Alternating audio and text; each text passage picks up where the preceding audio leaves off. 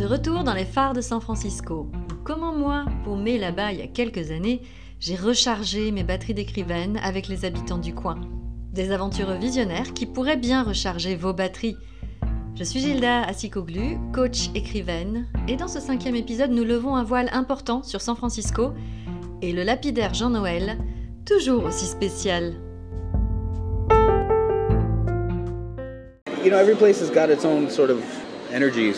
I feel that here has something to it that attracts. It's good for business. It's good for people trying to. It's conducive for people trying to find themselves, or gives people the, the vibe, the energy here allows people to kind of. It gives people the space and freedom to work themselves out. I feel like it's one of those places. Voilà qui confirmait ce que j'avais perçu de génial à San Francisco. Jean-Noël expliquait que chaque lieu a son propre type d'énergie et il ressentait qu'ici, c'était une énergie attractive, bonne pour le business, propice aux personnes qui essaient de se trouver, un de ces lieux qui laisse aux gens l'espace et la liberté nécessaires pour se comprendre. Je lui avais demandé si c'était ce qui s'était passé pour lui, pour le faire rester. Il répond que c'est surtout dans les gènes de la ville, dans son histoire de côte barbare, là où les pirates venaient se mettre à quai. I feel it through history too. I mean, this used to be the Barbary Coast, right? Pirates used to come here and, and dock for a while, and it was just the nature of the place was sort of Yes. kind of this open, Right. just where people come to, to let loose. It's like a it's a port, it's a historic port, port. So yeah. yeah, something with the energy. C'était la nature du lieu, ouvert, un genre d'endroit où les gens viennent pour se relâcher. D'ailleurs, historiquement, c'est un port, avec l'énergie qui va avec. Pourtant, à l'époque, Jean-Noël hallucinait d'avoir passé la plus longue période de sa vie à San Francisco. 11 ans en 2016, et tout ce temps au même endroit, c'était du jamais vu pour lui. Alors, ce qu'il apprécie le plus à San Francisco est d'ailleurs lié à cette longévité toute relative. Il connaît suffisamment la ville pour s'y sentir à son aise, et vu qu'il n'était jamais resté bien longtemps quelque part, on conçoit que connaître un endroit sur le bout des doigts devienne un confort. Donc il est d'accord. C'est une ville facile à naviguer pour les nouveaux arrivants, très passive, très tolérante, mais elle a beaucoup changé. But it's changed. I think the the whole mentality has changed. It used to be more accepting, but I think the tech industry is like the nature of you know the nature of any industry in a, in a city affects the culture as well. Sure. Toute la mentalité a changé. Elle était encore plus tolérante auparavant. Comme tout le monde, Jean-Noël pointe l'industrie technologique. La critique que j'entendrais de tous et partout. La ville s'était vidée à cause des loyers devenus indécents. Les habitants d'un temps ne pouvaient plus suivre ce niveau et les plus modestes partaient à coups d'expulsions brutales liées à des hausses prohibitives et soudaines. Pas de demi-mesure pour des propriétaires locaux avides de palper la manne suscitée par les Google, Facebook et autres géants du secteur. San Francisco était devenu impossible à habiter pour eux, au point que sa réputation longtemps accueillante avait déjà largement perdu de sa superbe. Et pourtant, moi, je remarquais encore cet état ouvert. Yeah, I mean, we'll look at the rents now. That's not very accepting to have a rent. Yeah, it's Not not at as all. accepting as it used to be. Jean-Noël constatait sobrement en disant Mais il n'y a plus de tolérance quand un loyer grimpe autant. La démographie de la ville qu'il a connue en arrivant n'existait plus. Comme son travail l'absorbait beaucoup, l'effet de ces changements le frappait d'autant plus. Hormis son travail et sa famille, il pratiquait beaucoup moins la ville et découvrait littéralement ce qu'était devenu le célèbre quartier de Haight-Ashbury, le coin connu pour le mouvement hippie et où je l'avais retrouvé pour l'interview. En arrivant là, il avait tout de suite pensé Eh mais quel changement dans Haight maintenant? Avant, il y avait là de plus petites boutiques de vêtements, beaucoup moins chic, plus folkloriques aussi. Alors Jean-Noël songeait à bouger sans état d'âme ni rancœur. Pas comme Alex par goût du voyage, mais plus terre à terre. Parce que payer un loyer exorbitant pour juste un plus grand logement lui paraissait absurde. San Francisco changeait donc très vite, au point d'y perdre sa légendaire ouverture cette fois. Et le paradoxe, eh bien c'est que c'est cette nature ouverte qui a probablement favorisé ce boom. C'est peut-être aussi pour cela que, contrairement à d'autres qui s'en émouvaient souvent, Jean-Noël le constatait avec de la lucidité, sans emphase. Il nuançait en rappelant que partout, quelle que soit l'industrie, elle impacte toujours une ville et sa culture. En parlant de culture, une histoire de musée maintenant. I'm researching him particularly because he, before this guy died, he destroyed all his personal correspondence because he didn't want anybody to know about him. And the only thing he kept was his business correspondence.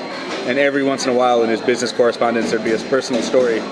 So my job was to go through every all these documents and try to find information about him. Un des précédents métiers de Jean Noël était chercheur pour un des musées de Henry Chapman Mercer, une sorte d'archéologue américain créateur de plusieurs musées, mais qui avait mis un point d'honneur à détruire tous ses documents personnels.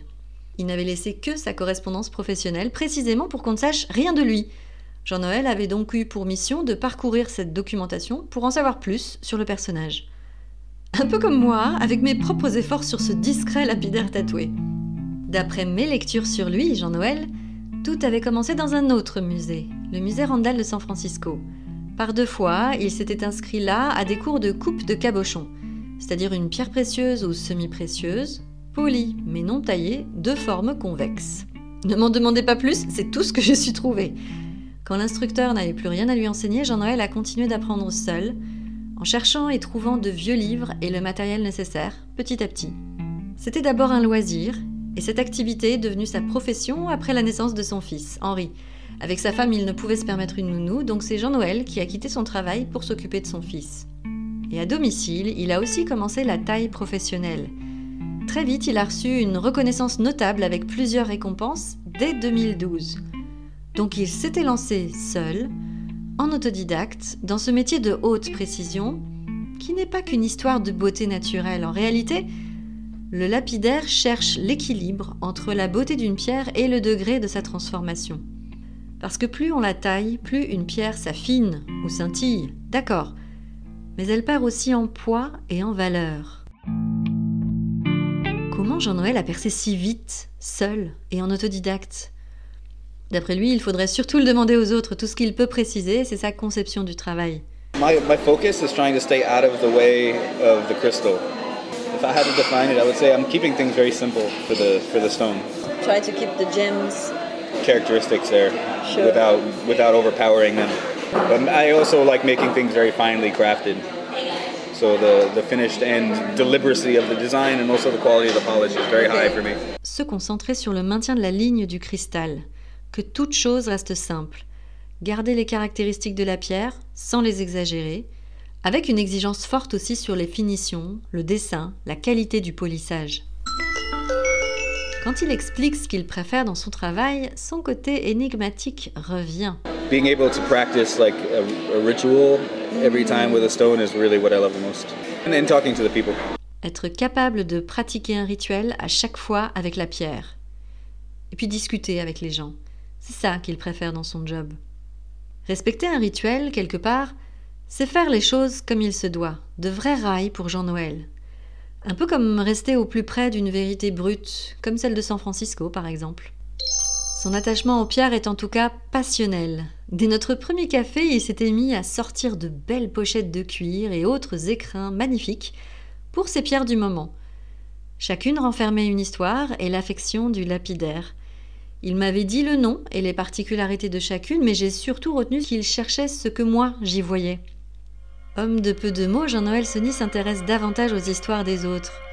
Que l'on soit coutumier ou non de ces pierres précieuses, il sait que tous, nous savons en dire des choses différentes.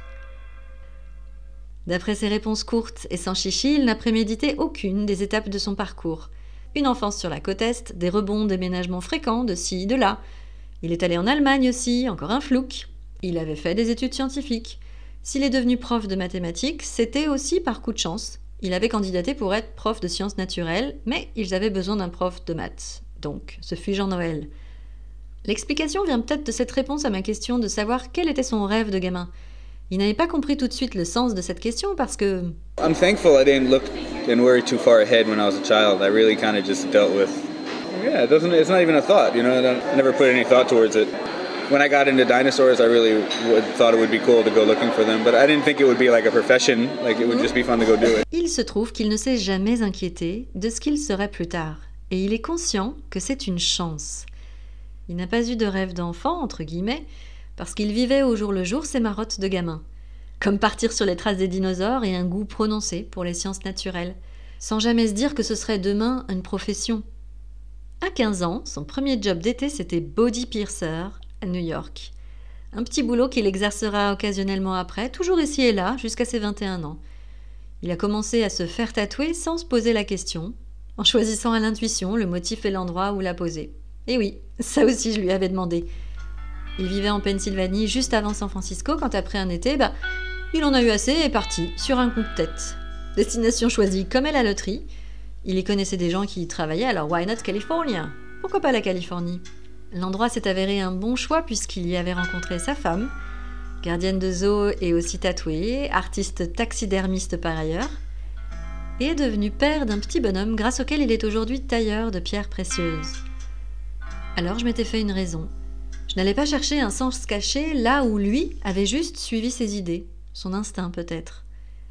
Après la balade dans les brumes de Twin Peaks pour arriver aux alentours du Glen Canyon, il s'était beaucoup animé au sujet d'un restaurant du quartier. Recommandation chaleureuse, le petit Laurent, qui est aussi le nom du restaurant, est vraiment un gars dingue. Il n'a pas arrêté de me le répéter en insistant et cet engouement contrastait vraiment avec son constat très sobre sur la ville et le fait que tout change. Parce que de la même manière, sans sentimentalisme, il admettait aussi qu'il pourrait ne pas toujours continuer son métier actuel. C'est pas qu'il le souhaitait, il affectionnait encore trop les pierres et ce qu'elles avaient à lui enseigner, mais c'était un doute naturel pour lui. La raison en est simple, c'est que tout change, toujours, et c'est même une très bonne chose pour Jean-Noël, que ce soit avec ou sans les pierres. Pourtant j'imaginais mal Top Notch Face-Sitting arrêter ce rituel avec les pierres, son obsession la plus limpide. Alors on verra ce qu'il en est dans le prochain épisode.